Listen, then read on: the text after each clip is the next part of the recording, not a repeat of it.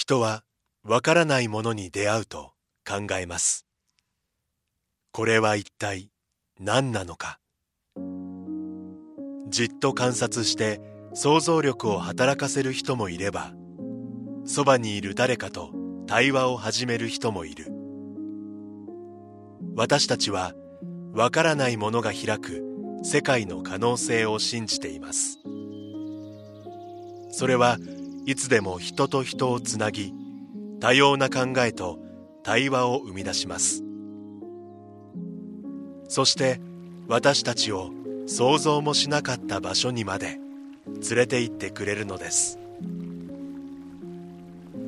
明治産業はアートを応援します。あなただけのプラスを提供する明治産業。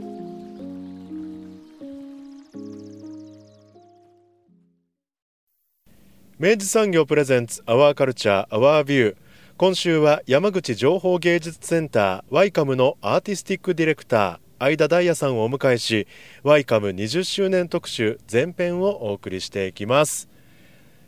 助手席には当番組プロデューサー三好です。おはようございます。おはようございます、えーロケに出ておりおりますがはい。あのなんと九州じゃないんですここね。私たちは今関門海峡を眺めながらはい。はい。壇の浦サービスエリアから、はい。えーお届けしており収ますお届けしております。えー今週来週と2週にわたりましてついにはい。特集始まりますね、はいもうあの我々の番組としてもですね、え長らくあの早く取り上げたい、はい。早く行きたい、はい。あのずっと言い続けておりまえした、ーリスナー様からのメッセージもね、はい。時折届いておりましたが。たくさんお寄せいただいておりました。山口情報芸術センター通称ワイカムですね、はい。えーこちらのですねえっと今年が実は、えっと、ワイカムさんが、えー2003年の11月の、えー開館以来の、うん。えー20周年をお迎えになるとはい。いうこのタイミングを得ましてですね、うん。まあ言ってみたら口実にですね、うん。やっと行くぞとうん。いうことを決めまして、ええ。っとまあ、2週にわたって、えっと、山口情報芸術センターにまつわえる、はい。えーまあ、特集を、えーお届けしていきたいというふうに思っています。はい。であの1週目についてはですね、うん。あのとはいえ、まあ、この番組であの YCAM をあの取り上げさせていただくのは初めてにもなりますし、はい。改めて、まあ、その施設のあの経緯であったりとか、はい。えーまあ、どういうことをやっているあの施設なのかそして20周年の事業全体が、まあ、はいどういうプログラムになっているのかというところをですね、ええ。まずちょっとこう概観するためにもですね、うん。あのぜひちょっとお話をお伺いするべく、はい。えーアーティスティックディレクターの会田大也さんをですね、はい。お迎えすることができましてえあのこれも私のあの憧れの一人の一人だったのでめっちゃ嬉しいんですけど、えね。えー会田さんをお迎えしてあのお届けできるあのそんな前半になっております。はい。あのーこれも番組始まってさい、ね、初めてのことですけど全員リモートっていうね。あそうでしたね、ええええ。そうですそうです。はい。あのインタビューさせていただきましたのでええ。ちょっとあの聞きづらいところがあるかもしれませんが、はい。えーお楽しみいただきたいと非常に興味深いお話を伺っております、えーインタビューの模様をお聞きください。今回は山口情報芸術センターワイカムのアーティスティックディレクター相田大也さんとリモートをつないでお話を伺ってまいります。相田さんよろしくお願いします、よろしくお願いします。えー三好さんの興奮がもう止まらないという感じですが ね、もうあの、ごあの、今この収録直前にですね、ご挨拶をさせていただくところから、もう三好の弾丸の、あの、もうね、あの、相田さんにも憧れておりましてっていうお話から 始めさせていただきました。あの、今回ごお迎えできて本当に嬉しいです。ありがとうございます。よろしくお願いします。まずは相田さんご自身について少し伺わせていただいてもよろしいでしょうかはい、わかりました。あの、どうやったら相田ダイヤが出来上がるんですかっていう。なるほど。面白いお話ですね。そそんな入りとは思ってなかったんですけども、でも、あの、ちょっと、そうですね。あのーいろんな、もちろんね、個人の歴史を振り返ると、あの、いろんなことは出てくるとは思うんですけども、あの、僕自身が、あのーの話をすると、今、あの、ワイカムのアーティスティックディレクターっていう形で、えーまあ、いわゆる学芸的な内容、つまり作品の選定だったりとか、あの、まあ、作品を人に見せていくっていうようなところの責任を、えー、統括しているような立場でお仕事させてもらってるんですけれども、もともとは、あの、2003年に、この山口情報芸術センター、ワイカムという建物が、あの、山口市にできた時に、えー、教育プログラムの担当ですね、教育普及という立場で、えー、お仕事をスタートしたっていうのが、僕自身の一番キャリアのスタートになっています。で、えっ、ー、と、その前は、あ美術とかアートの学校を行ってて、自分自身で作品を作る作ったりとか発表したりとかするっていうようなことをしていました。で、まあもちろん今でも、えー、お声掛けがあれば、個人として作家として作品を発表することもあるんですけれども、えっ、ー、と、そうですね、もともとはアート畑というふうなあ立場になっていますね。うん。はい。あの、どういった作品をというのも伺ってもいいですか？手掛けてらっしゃるんですか？はい。えっ、と、そうですね、ちょっとまだその、エキセントリックの作品が多いんですけども、えっ、ー、と、学生の時に、あの、一番代表作というか、一番有名になったものは、自分自身でですね、アルバイトをして貯めて100万円を、あの、樹脂の中に封入しまして、固めてですね、取り出せないような状態にして、えー、それをヤフーオークションで販売したらいくらになるかっていうのを試すような、あの、アートの価値と、その、お金で測れる価値っていうものの、えー、不一致みたいなことを考えようっていう、そういう作品を作ってましたね。作品自体の主張とか、そのコンセプトっていうよりは、あの、それがどうやって受け取られるのかとか、どう受け止められるのかってことには、あの、学生の頃から興味がありましたね。で、その受け止められ方として、あの、まあ、世俗的な言い方ですけども、この作品いくらなのっていうふうな疑問って誰でも持つと思うんですよね。で、その、例えば、銀座、東京の銀座とかでちっちゃいギャラリーとかに入ってみれば作品に値段がついて売られてるんですけども、うん、その自分自身の好みとして、例えば青い色が好きという人がいたとして、うん、えー、赤い絵と青い絵が売られてたら、青い方が自分の自宅に欲しいなと思うわけですけれども、実際の金額は逆に赤い絵の方が高かったりとかしたときに、不一致してるわけですよね、うん、で。そういったことが一体どういう仕組みで生まれてくるんだろうっていうのにすごく興味がありまして、当時。で、それについて考えてみたいんだけど、あまりこう、書籍とか調べたり、あの、大人の人に聞いても納得のいく回答が出ら出てこないっていう問題があったので、で、自分でちょっとそれを作って確かめてみようっていうのが動機でしたね。うんあの、ミュージアムエデュケーターという、ちょっとまあその珍しい肩書きもお持ちだと思うんですけど、はい、このミュージアムエデュケーターっていうのは、相田さん、これどういうことをなさられる、まあ、役職と思ったらいいですか？そうですね。あの、まあ、すごく古いモデルとして考えられているのは、作品の、えー、なんていうのかな、解説をしたりとか、えー、ギャラリーツアーで、えー、説明をしたりとか、えー、まあ、例えば関連イベントとしてのワークショップを取り仕切っていったりとか、そういう役割ですね。で、まあ、実は、あの、90年代後半とか、あの、2000年代の、まあ、中盤ぐらいからかな。あの、結構注目され始めた役割で、えー、イベントとしての展覧会を作るのは、まあ、学芸員、キュレーターと呼ばれている人たちなんですけれども、それをどうやってお客さんに伝えていくのか、もしくはその場所で、えー、学びが得られるとしたら、どんな学びが得られるかをデザインするような仕事として、エデュケーターというのが、あの、着目し始められていて、で、えー、まあそういった仕事がなんで重要なのかっていうと、やっぱりその、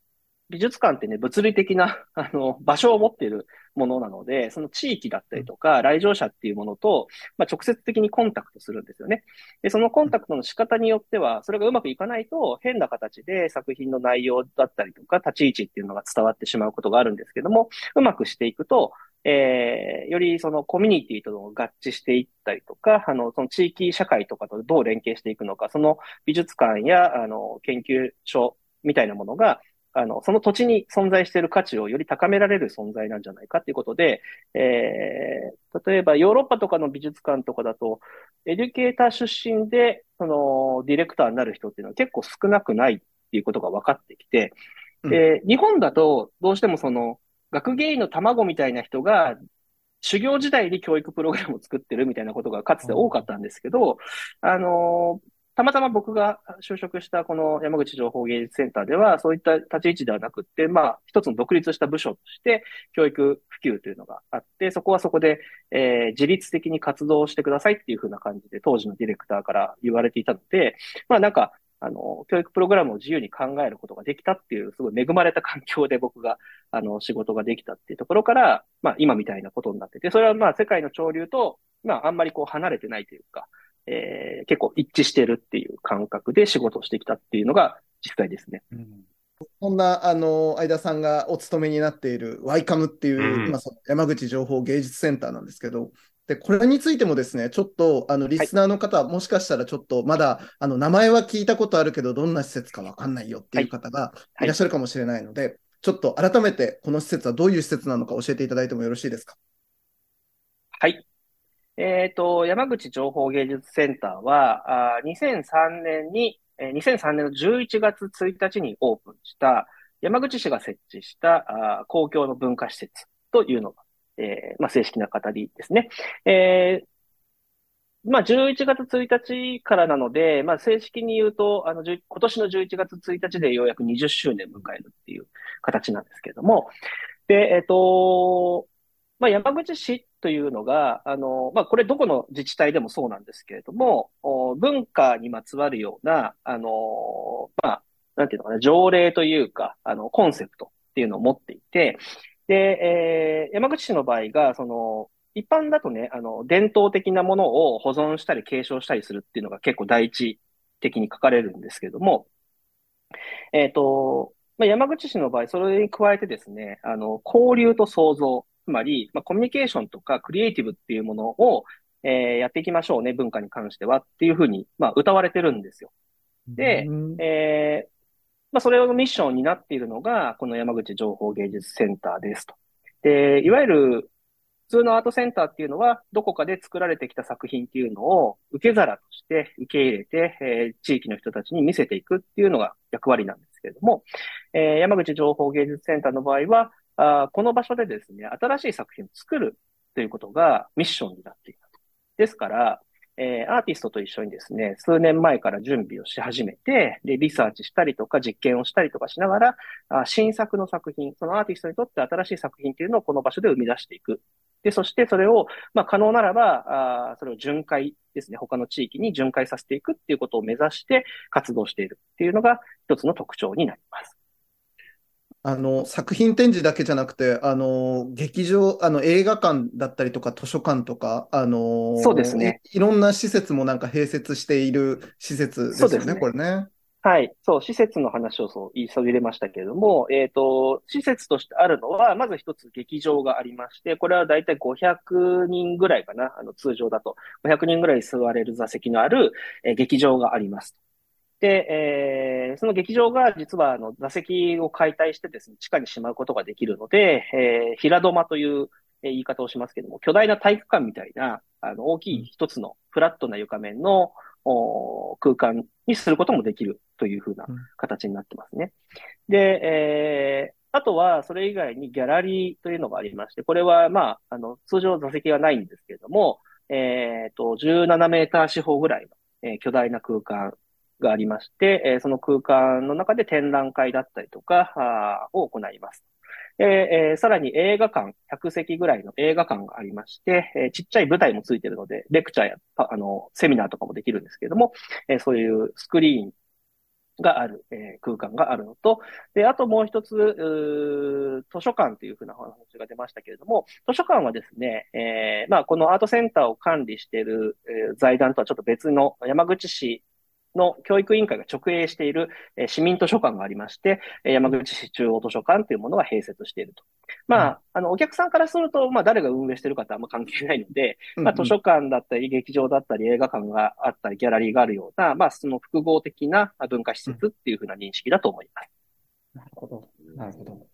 まあ、いろんな方が訪れることによって、そこでも交流が生まれるはずですし、その、アートといっても文化といっても様々な分野がもちろんあるわけで、うん、そういったもの同士のこう、コラボレーションみたいなものも生まれやすい場所になってるんですね。まあそういうことですね。あの、今活躍してるアーティストの人っていうのは、やっぱことさら、あの、自分の領域が何とかってあんまりこだわりがなかったりして、むしろ必要であれば様々な異ジャンルの人と、えー、コラボレーションしながら作品作っていくっていうことが、あの、多いので、えー逆にこう、こちらがこう、劇場ですとか、ギャラリーですとかって、区分けしちゃわないように心がけているっていうのが実情ですね。うん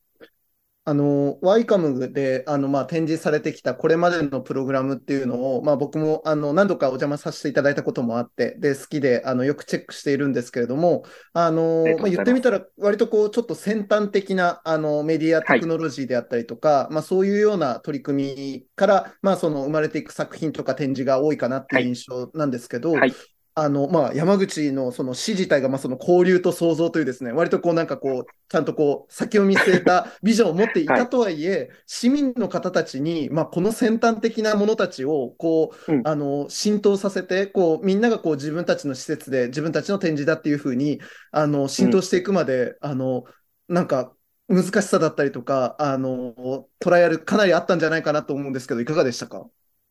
そうですね。あのーまあ、事実として、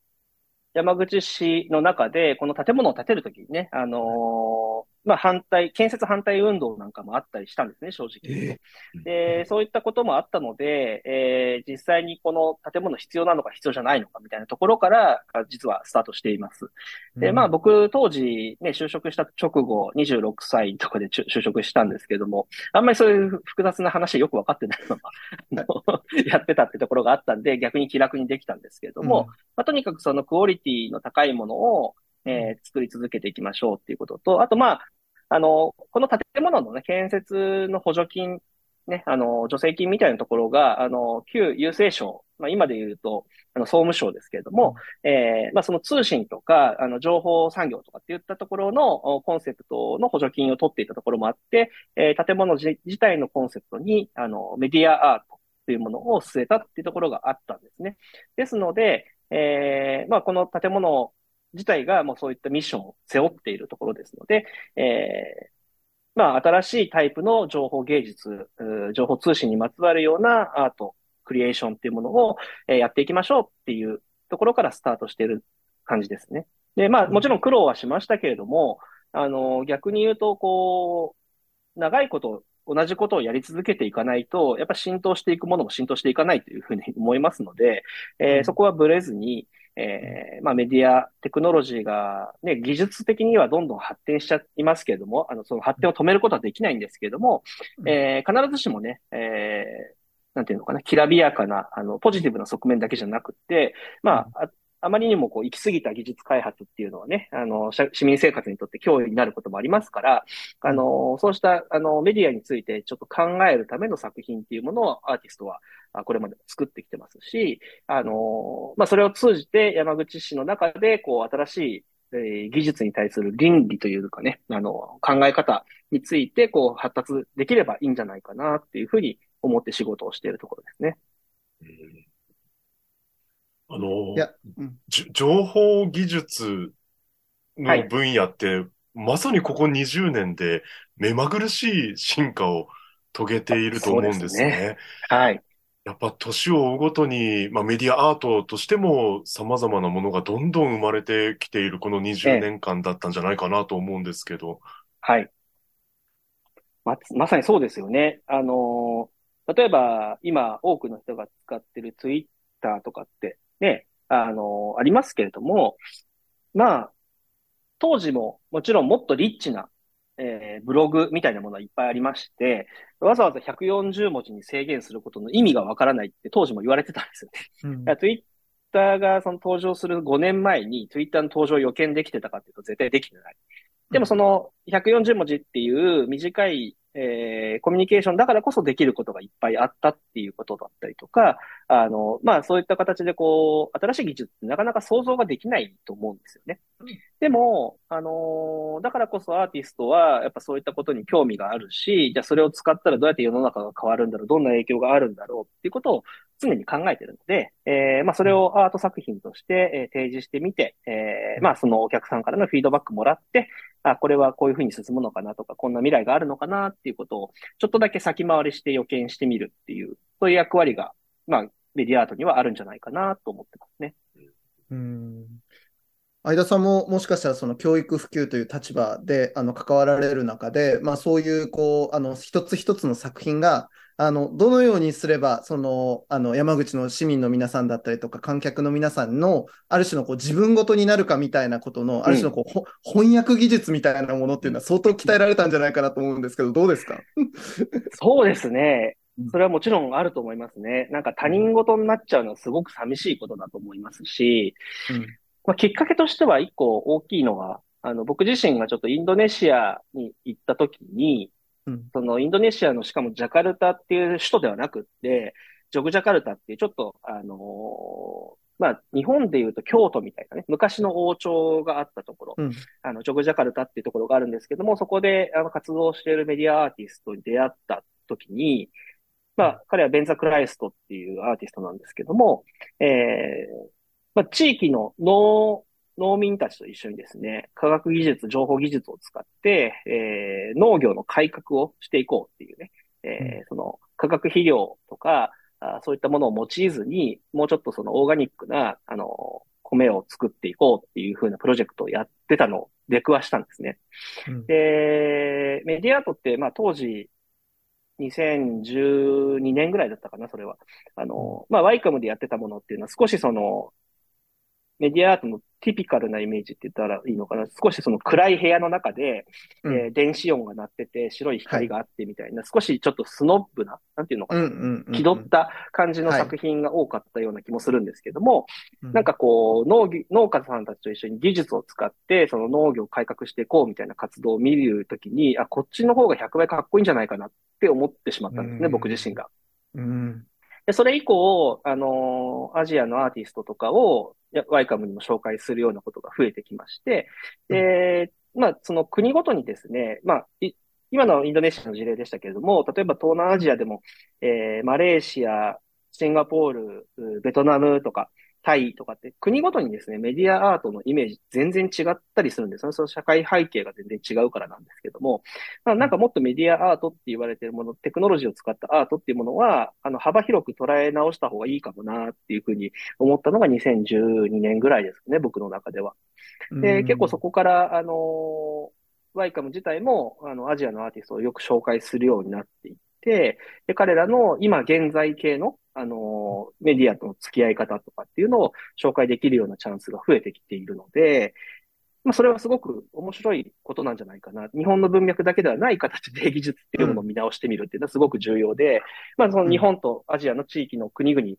とのつながり方を考える上でもすごく重要かなっていうふうに思ってますね。今年に、えっと、20周年お迎えになるということで、そうなんです。すすごいなんか、あの、たくさんの、あの、プログラムを今年度ご用意されているということで、ちょっとこれを後半の、番組後半では、あの、少しお聞きか、お聞きしたいなと思うんですけども、はいあの、これ、かなり充実のプログラムですね、相田さん。ありがとうございます。まあ、創造の渦巻きっていうね、あの、シリーズコンセプト、年間コンセプトを出してるんですけれども、えーそういったものが、あの、表現されるようなラインナップにはなったかなというふうに思ってます。うん。いや、今お話しいただいたこの創造の渦巻きっていうのが、まあ、今回のあの20周年記念事業のまあテーマになってい。らっしゃるということなんですけど、これ具体的にちょっともう少しこの創造の渦巻きっていうまあフレーズはい。をどういうふうに解釈したらいいか教えていただけますか？はい。えっと、まあ、実は、最先端っていう考え方が、いろんな意味で最先端ってあるなって僕は思っていてですね、うんうんうん。えーもちろんテクノロジーの最先端っていうのは、ね、大学の研究室とか企業の研究室とかで行われているような研究っていうのも一つあるんですけれども、一方で社会課題の最先端どこにあるかっていうと、日本の地方都市だったりするわけですよね。うん、えー例えば、人口が減っていくっていう局面って、世界中の中でもやっぱ日本がトップクラスで今進んでいるところだから、まあ、課題の最先端ではあるわけですよ。でそうしたときに、えー地方都市である山口っていうものが地元にある我々としては、えーその地域っていうものにある創造性、クリエイティビティっていうのをどういうものとして捉えるべきか、えーこれ地方都市にあるアートセンターとして何ができるんだろうっていうことをやっぱ考えていて、で、その中には、やっぱりこう、地域に実は、あのーなんていうのかな。埋も、埋もれているって言ったら変だな。もう元々あるクリエイティブみたいなものっていうのはすごくたくさんあるんですよね。それを、うんえー芸術とか文化だっていうふうに本人たちは思ってないかもしれないけど、えー、ある文脈、つまりワールドクラスのそのアートの文脈から見たときに、これってすごい面白いことをやってるよねっていう取り組みっていっぱいあったりするんですね。で、まあそういったことを、地域に起きているようなもの、もしくは地域に眠っているような文化的な資産みたいなものっていうのを、よりこう、面白がっていくというか、光を当てていくじゃないんですけども、えー、まあ、そこに起きているプロ、あの、クリエイティビティに我々がうまく巻き込まれていけないかなと。普通巻き込んでいくっていう言い方したんですけど、うん、僕らとしては巻き込まれていきたいなと思ってるんですよね。なるほど。そう巻き込まれ方のお作法とでも言うんですけども、あのまあ、地域に起きている様々なクリエイティブの渦巻きに対して、僕らが上手に巻き込まれることによって、それをうまく位置づけたりとか、文脈化していったりとか、あの、こういうふうな、あなんていうのかな、コンテキストをつけていくことができるんじゃないかってことをトライしてみたいっていうのが、この想像の渦巻きっていうコンセプトの背景にあります。なるほど。巻き込まれていく。これ面白いですね。うん。そう、ついね、僕たちが巻き込んでいくっていう言い方には、それ自分が中心であるっていう考え方が透けて見えちゃうんですよね。うん、そうではなくって、僕らが中心というよりは、あの、地域自体がやっぱ地場として中心、軸足があると思うので、でそこに、まあ、テクノロジーとかメディアみたいな技術を持っている我々が組み合わさった時にどんな化学反応が起きるかっていうことをどんどん試していきたいし、なんかこう、下手すると、なんかただ単にこう、お祭りの電飾担当してくださいとか、なんかプロジェクター貸してくださいとかっていうふうな、うん、あの、あんまりこう建設的ではない、えー、コラボレーションっていうのはあると思うんですけども、そうではなくて、うん、えー、我々とそのこの山口っていう地域だからこそできるような取り合わせってどういうふうな建設的なコラボレーションができるかなってことを常に考えて、えー、地域の人たちと一緒に考えていく。というような、そういったプログラムになるといいなと思っています。なるほど。いや、でもなんかそれはやっぱり本当一朝一夕ではできない、そのやっぱ20年の積み上げがあって、で、地元に今どういう人たちがどのような活動を日々していてっていうことが、やっとこう、あの、少しだけ手触りとして分かるようになった今だからこそできることかもしれませんね。そうですね。まさにおっしゃる通りで、やっぱりこう、地域に起きていることっていうのってね、なかなかその、発見しづらいものもいっぱいあるんですよね。でも、よくよく考えてみたら、これってすごい最先端なクリエイティブやってるんじゃないって思えれば、うん、それはそれで良いし、まあ、それ、先ほど言ったベンザクライエストがやってたような、その、インドネシアの田舎で農農業の改革をしていくみたいなプロジェクトっていうのは、やっぱこう、他の地域に応用していっても、すごく意味のあることだなとも思うから、えー、我々としてもこう山口でいろいろローカルで起きていることを一緒にやっていって、それを文脈化して、アーカイブして、えー、そのアーカイブっていうのが他の人が参照しやすいようにしていく、アクセシビリティを担保していけば、もしかしたら他の地域にもヒントになるかもしれないし、うん、と思ってやっていますね。うん楽しみですね。あのー、こうなると、一個一個のプログラムで、まあ、どういうふうに、はいはい、まさしくその地元との、あの、その、はい、あの、巻き込まれ方をされていくのかっていうのは 本当に気になるところですけど、はい、あの、い。くつかちょっと、相田さんから、あのーね、これ注目よっていうものがあれば、ちょっと教えていただいてもいいですか？はい。えっ、ー、と、まず一つ目としては、あこの6月3日からスタートする波の下にも都のサブローゾっていう作品があります。で、波の下にも都のサブローゾっていうのは、まあ、平家物語から一一一節を引用しているんですけれども、あのー、実はですね、山口の地元の人に聞いても、山口といえば、あの、昔あった産業として塩の生産というのは、あ言われるんですね。瀬戸内海って結構塩の生産有名なところいくつもあるんですけども、それは江戸幕府がコントロールしてたんですけども、でも実は同時にですね、江戸の後期に、あのー、ある文献によるとですね、えー、砂糖の生産地として山口が意外とこう注目されていたと。大阪の、えー、市場にですね、すごい量の砂糖を卸している記録があって、まあそれをちゃんと視察しなきゃいけないっていうことで、江戸幕府から人を送ったみたいな記録が残ってたりするんですね。で、えー、まあ、この、今回の作品に関して言うと、江戸、江戸時代はちょっとあんま関係はないんですけども、でも、あのー、台湾人の、えー、シュ・ジャウェイっていうアーティストと、あと、チャン・ティントン、そしてチェン・シェンユーという3人のアーティスト。で、えー、ワイカムとコラボレーションして作品を、新作を作るんですけれども、まあ、台湾と日本の関係っていうのは実は戦時中にすごく強い結びつきがありまして、それがですね、台湾で作られた砂糖っていうのを、えー日本の、まあ、これは九州ですけれども、えー下関、関門海峡ですね、のところで、えー水揚げをして、えー製糖していくというような、あの、大きい産業がありまして、今でも実はその製糖会社っていうのは残ってたりとかするんですけれども、で、えーそれまあもちろん食料として、えー栄養としてね、えー手に入れるっていうことに加えてですね、さらにもう一個踏み込んで言うと、えー砂糖から生成したアルコールを使ってですね、バイオマスの燃料を使って、まあ、戦時中のお石油の代わりとして活用するっていうような、そういう目的があってですね、えーまあ、いわゆるこう、石油の代わりにサトウキビで、えーゼロ戦飛ばすぞみたいな、そういう研究がなされてたっていうのが、あ歴史上分かってきたんですね。うん。で、まあ、この東アジアと日本の近代化というものを、えーどういうふうに考えるのか。まあ、台湾のね、えー台湾を中心として東アジアの近代化について、まあ、リサーチしているこのシュージャウエイたちが、えー今回ワイカムと組んで、えーその砂糖の歴史っていうものを、えー描くというような作品。しかもですね、あの、文楽ですね、人形劇。うん。えーそういったものを用いて、えーうん VR のシステムを用いながら描くっていう、ちょっとこう、要素がいろいろ渋滞しているような 本当でもの。ではあるんですけども、うん非常にあの面白い作品ができそうで、えー僕もまだ全容としてはね、あの本当に今まさにあの制作の一番佳境の時期に入ってきてるんですけども、うん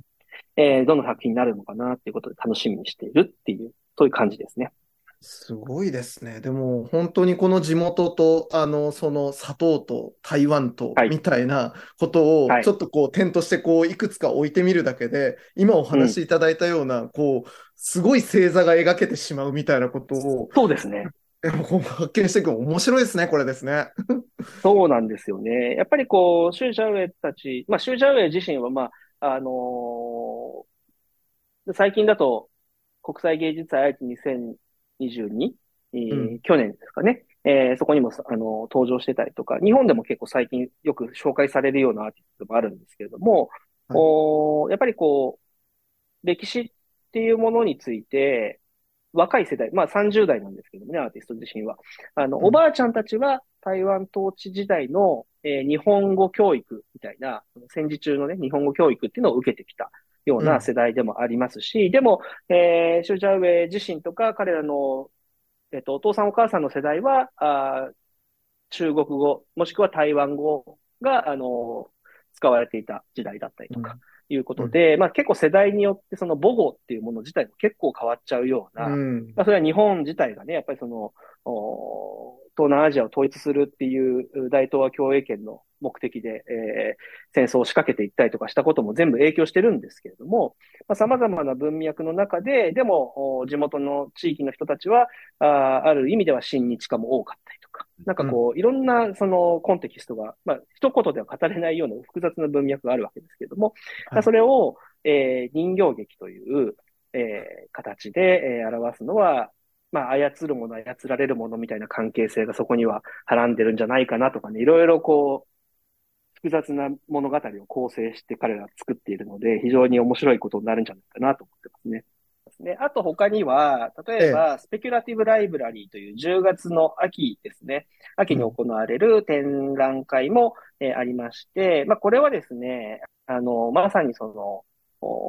巻き込まれ型って言ったらいいんですけど、これ、まあ、どどちらかというと、こう、アーティストが何かを提示するというよりは、あの、うん。地元の人たち、もしくは展覧会にやってきた人たちがいろんな知恵を、この中、ライブラリーと呼ばれているところにどんどん追加していくことで、うん。えー地域のお考え方とか、アイディアみたいなものを相互に交換していけるような、そういうライブラリーを作れないかなっていうような展覧会になっています。ほなので、まあ、来場者が、あの、自分たちのコンテンツ、まあ、えー知恵とか知識みたいなものをうん、どんどん保存していかないと面白くならないっていう展覧会でもあるかもしれないんですけども、まあ、そういう、あのーアートセンターの活用方法とは何ですかねとかね、えーうん。アートの有用性って一体何なんだろうみたいなことを、まあ、ディスカッションしていったりとか、あと持ち寄って相互に教え合ったりとか、なんかそういうふうなプロジェクトをいっぱいやっていく、その展覧会ですね。う。すごいですね、これ。あの、はい。あの、三次元ウィキペディアみたいな状況になるわけですね、これで。そうですね。そうです、そうです。みんなが編集できるライブラリーっていう感じですね。っていうことですよね。集合値がこはう結集していく、まあ、空はいはい間になっていくわけですよね。そうですこれね。発想としてはすごい面白いわけですけど、これどうやって実現していくのかがもう全然想像できてるんですけど、これ、相田さんどうされるんですか、これ。いや、実はですね、まあ、これにつながるようなイベントっていうのが、まあ、2021年とかぐらいから、まあ、やっていてですね、はいえー過去の展覧会としても、あのー例えば知識のマーケットっていうようなあことで、えー来場者自自体がお互い二人一組でね、えー自分しか持ってないと思われる知識を相手に伝えていくみたいなことをやっていきながら、その履歴をどんどんどんどん追加していくみたいなことをやってたんですね。まあ、似たようなコンセプトのものっていうのをやってて、まあ、この手応えから、あのーまあ、さらにそれに対して、こう、アートセンター、アートってね、こう、日本の文脈だと、こう、趣味の領域だったりとか、まあ、あんまり役に立たないものとして、えー紹介されたい。まあ、役に立たないからこそアートになるんだみたいな考え方もあるんですけども、うんうん。今、イギリスとかで、あの、ちょっとだけ、えーブームと言ったら変ですけども、そういう運動があるのが、アートの有用性について考えてみましょうっていうような、アルテユーティル。まあ、これは、あのースペイン語系の言い方なので、えユースフルアートって英語だと言うんですけども、うんうんあの、まあ、その、使い勝手のあるアートの意味みたいなことを考えていくっていう運動をしている人たちがいましてですね。で、彼らと、まあ、地道にコミュニケーションをワイカムが取って、え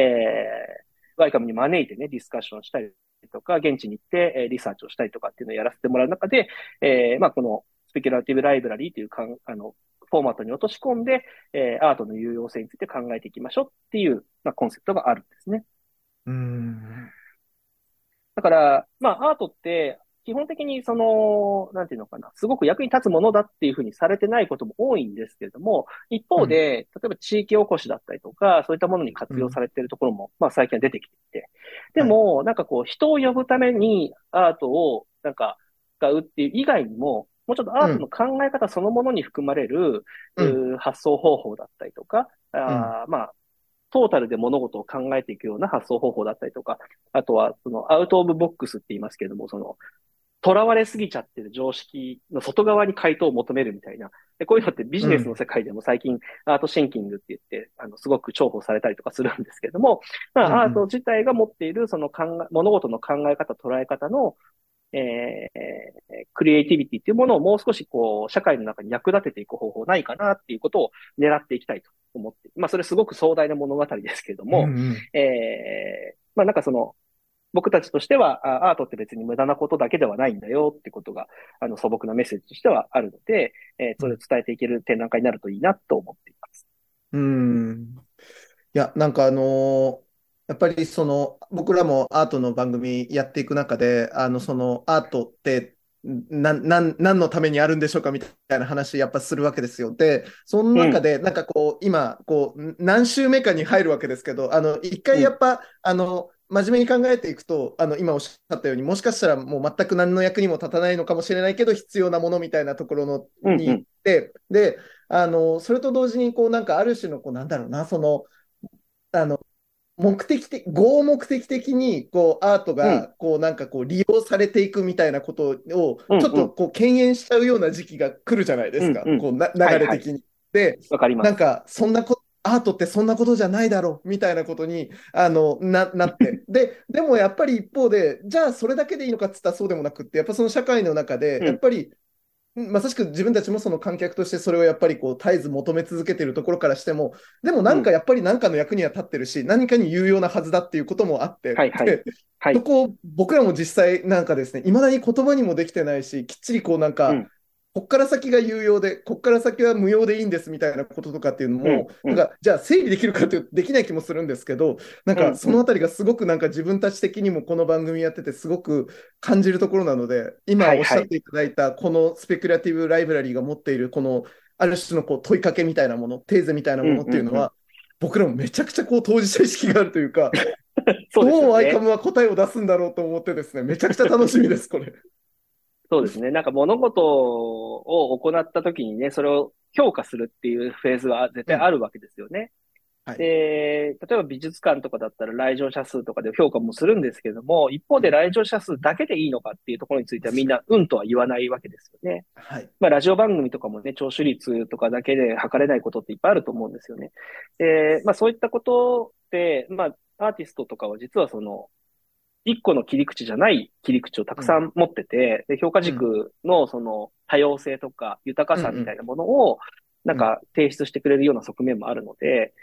うんまあその、枠組み、考え方の枠組みっていうものが一つあったときに、その、ちょっと全然違う広い枠組みとかを持ってきて、えー、それぞれの評価軸って一致しないところもあるんじゃないかってことを考え直したりとか、あまあその飛躍、ある意味では例えば飛躍って呼ばれてる、発想の飛躍って呼ばれてるものっていうのはそのフレームの飛び越えるスケール感が違うフレームを、えー併置して考えてみたりとかっていうような、うん。あーまあ多分 AI とかが一番苦手とするような、うんうんうん。あー非合理的な思考方法みたいなものっていうのに、えー実は日本、あの、日本人じゃない人間たちは、あのー期待してるところもあるんじゃないかな。で、そういった糸口っていうのがアートの発想方法の中にはあるかもなって思う。んですね。スペキュラティブっていうのは、まさにこの試作的とか、えーそういう言い方、思弁的って言われたりとかするんですけども、もしかしたらこういう考え方もあるんじゃないかっていう発想方法のことをスペキュラティブっていうふうに言うんですけれども、うん。えースペキュラティブライブラリっていうのはこんなライブラリもあり得るんじゃないのっていう、うん。まさにその、もしかしたらっていう考え方から来てる言葉ですね。一個だけ最後にちょっと紹介すると、はいあの、アフターノート山口市映画館の歴史っていうものがありまして、これはですね、山口市に今映画館がないんですよ、実は。あ、そうなんですっけ？そうなんです。あの、奈良市と山口市は県庁所在地なのに映画館がない市なんですね。ショック。辛いですね。そう。そう。で、でも一番最盛期には、あのー同時に10巻ぐらい、うん。あうん。の同時、同時期に存在していた。はいまあ、。千1950年代にかけてですね。で、えっと、その映画館の、亡くなってしまった映画館について、今、地元をすごくリサーチしてまして、アーティストと一緒に、うんあの、リサーチしてまして、その、いろんな資料がいっぱい出てくるんですよ。地元の人たちに聞くと。で、はい。その資料っていうのをまとめて、えー、まあ、資料展示プラス、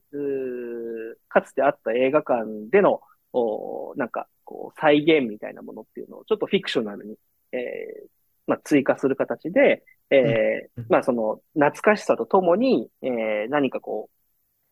過去こういう歴史があった土地なんだよねっていうものが見えるような、そういう展示を目指して、これ11月25日から3月までやるんですけども、えーえ。山口市映画館の歴史っていうような、あの、内容の展覧会をやろうと思ってます。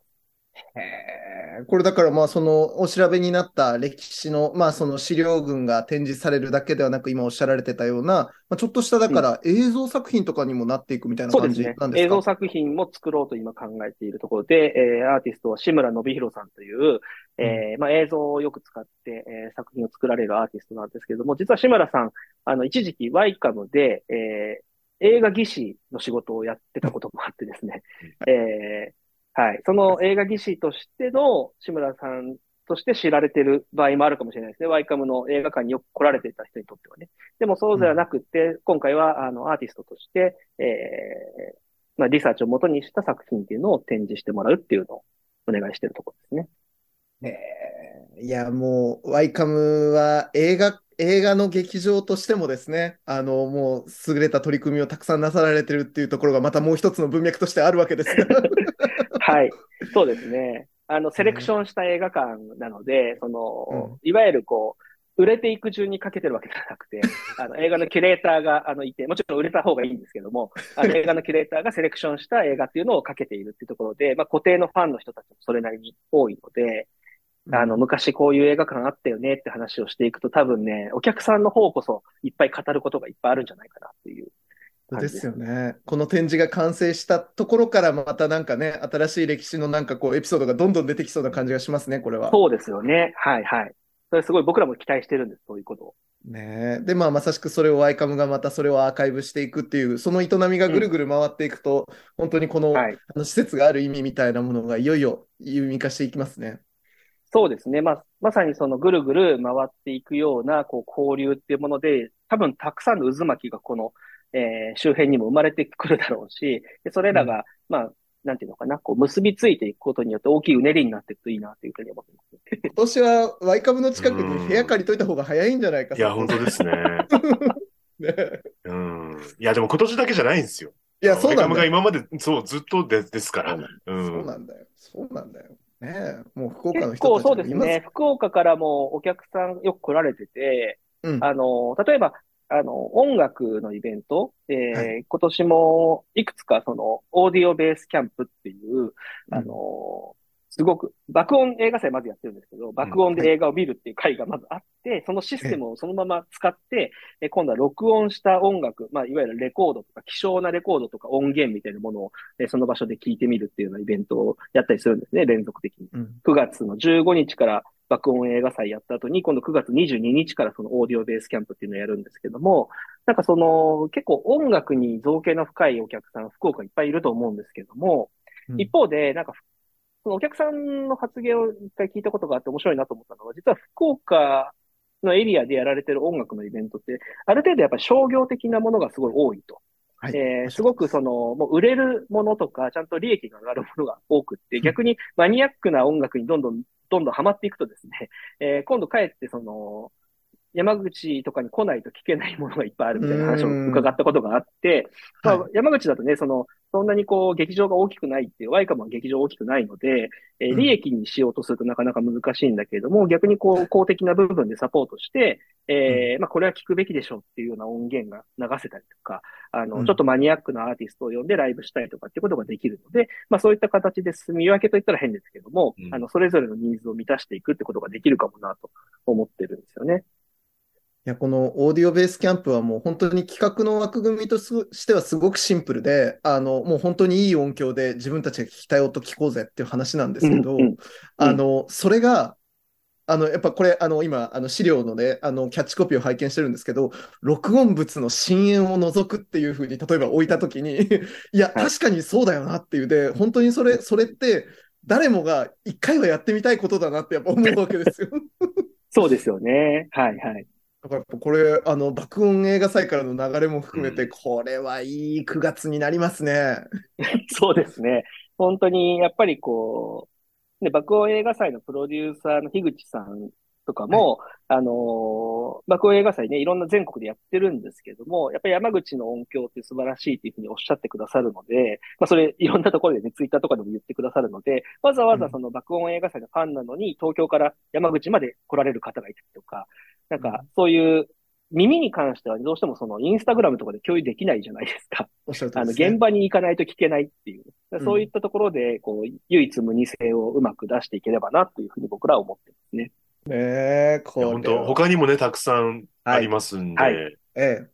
もうちょっとお聞きしていると、本当に1ヶ月ずっと特集をやらないとっていう感じ。そうそうそうそうそうそう。相田さんにもレレギュラー、レギュラーゲストとしてもベタで出てもらわなきゃ。もうね、あの、僕あれですよ。ちなみにあの、ワイカムさんがやってらっしゃるあの、ぐるぐるラジオってポッドキャストも、あ、あの、はいはい。聞かせていただきながら、あの、とにかくワイカムの情報発信はいろいろいいことやってんなと思いながら 楽しませていただいております。嬉しいです。はい僕も個人的にはすごいラジオって好きなメディアなので、なんか本当にチャンスがあればいくらでも行きたいな、出たいなと思うぐらいな感じなんで。僕自身も昔かつて、あの自分の企画でね、ライブラリーラジオっていう図書館の中だけでしか聞けないラジオを作るみたいなことやったりとかしたんで。えー、そうですか。えーはい。いや、も今、現地取れましたよ、皆さう、はい、もうあの、今、あのね、バッチリ録音させていただきましたね。ええいただきましたからね。はい。もう、これはあの、定期的に、あの、ちょっと本当に、あの、相田さんのお力をお借りしながら、この番組でもいろんな情報を発信していきたいと思いますので、あの、今後ともどうぞ末永くよろしくお願いいたします。こちらこそよろしくお願いします。そして皆さんもね、リスナーの皆さんもね、もう間違いなくあの今のお話聞いたら、これはちょっとワイカムの20周年は気にしとかないかんというふうになったと思いますので、あの、これ詳しくはね、あの、ワイカムのホームページ、あの、ご覧いただいたらですね、あの、見ていただけるので、あの、こちらもぜひチェックいただければというところでしょうかね、佐藤さん。ん。はい。ぜひごチェックしていただきたいですし、僕らももうちょっと行きましょう、これ。そうなんです。これ実はですね、願いします。あの、そちらで、あの、今開催中のですね、ザ・フレイバー・オブ・パワーというですね、えっと、はいこちらの展覧会をですね、あの、拝見に伺いたいと思っております。はい。それね、食についてのね、えー、まあ、倫理というかね、食べ物を通じていろんなものを見ていこうっていう、そういう展覧会でもあるので、えー、もう本当に、ただ単に食っていいよねって話以上のことがいっぱいあると思うので、ぜひ期待して遊びに来てください。あの、これもね、また、あの、インドネシアの、あの、コレクティブが関わっているということで、あの、この番組としてもですね、はい、あの、筑後芸文館とか、いろんなところで、あの、出てきた、その、インドネシアのコレクティブというですね、このフレーズを聞くともう思い立つものがある、我々なので、素晴らしい、ね、かねばならんと思っておりますんで、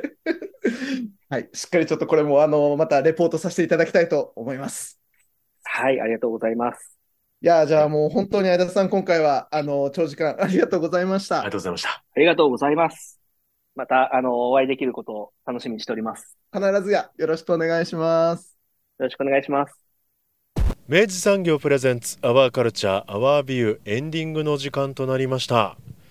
相田さんまた出てくれるっていう現地もいただきましたんで。嬉しいですね。やりましたね。いや本当盛りだく盛りだくさんですね。いや本当にさ、え。ー、あのー、今回まあその2週にわたる特集で、えー、まああのー、ちょっと次回はその展覧会自体のですね、はい、特集をするするためにも、えー、どうしても1週間に収めるという、まあ今回のねあの相田さんのお話を1週に収めるっていうことを、はい、あのやっぱこう意識したがゆえにね、うんうんうん、本当に飲む飲み込むに惜しい、うんうん、あそこからもっとその話聞いちゃうからみたいな場面がたくさんあったんですけど、それはもう本当にあの佐藤さんが今言ってくれた通り、あのいつかまた必ずちょっとね相田さんをお迎えしてあのお話をお聞きしたいなというふうに思うところでございますね。印象的だったのはやっぱりそのメディアアートって、まあ必ずしも最新技術を使ったものじゃないっていうのがね確かにその通りですねそうなんです。そうなんです、うん、だからそのなんか新しさ目新しさみたいなこととしての先端ということではなく、うん、なんか物事の